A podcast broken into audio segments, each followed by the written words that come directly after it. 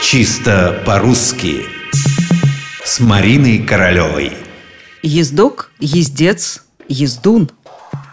Как одним словом можно назвать человека, который постоянно ездит за границу? Так меня спросили однажды. Вопрос, конечно, интересный, но ведь не ездок же это в самом деле.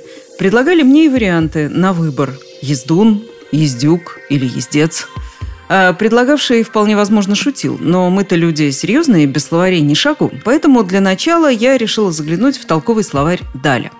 И что вы думаете, я там нашла? Да все, буквально все, что мне предлагали. Конечно же, прежде всего есть всем известный ездок. Это путник, тот, кто ездил или ездит куда-нибудь, проезжий. Но если бы этим ограничилось, представьте себе, и это кроме шуток, есть там слово «ездец».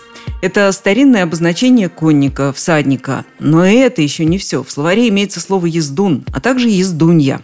Это, как выражается Даль, охотник или охотница ездить. То есть те, кто любит ездить. А в тамбовских говорах ездуном называли непоседу.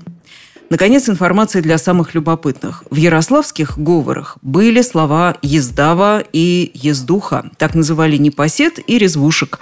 А в вятских говорах существовал «езжак» – специальное название для приезжего извозчика – вот он, безграничный наш язык. Чего в нем только не было. Но, как ни жаль, слова эти в прошлом. Знать о том, что они были, полезно, но не более. Боюсь, попробуй вы прилюдно назвать ездуном того, кто ездит за границу, да еще в его присутствии, э, вас могут не очень-то понять. Особенно, если у вашего собеседника плохо с чувством юмора.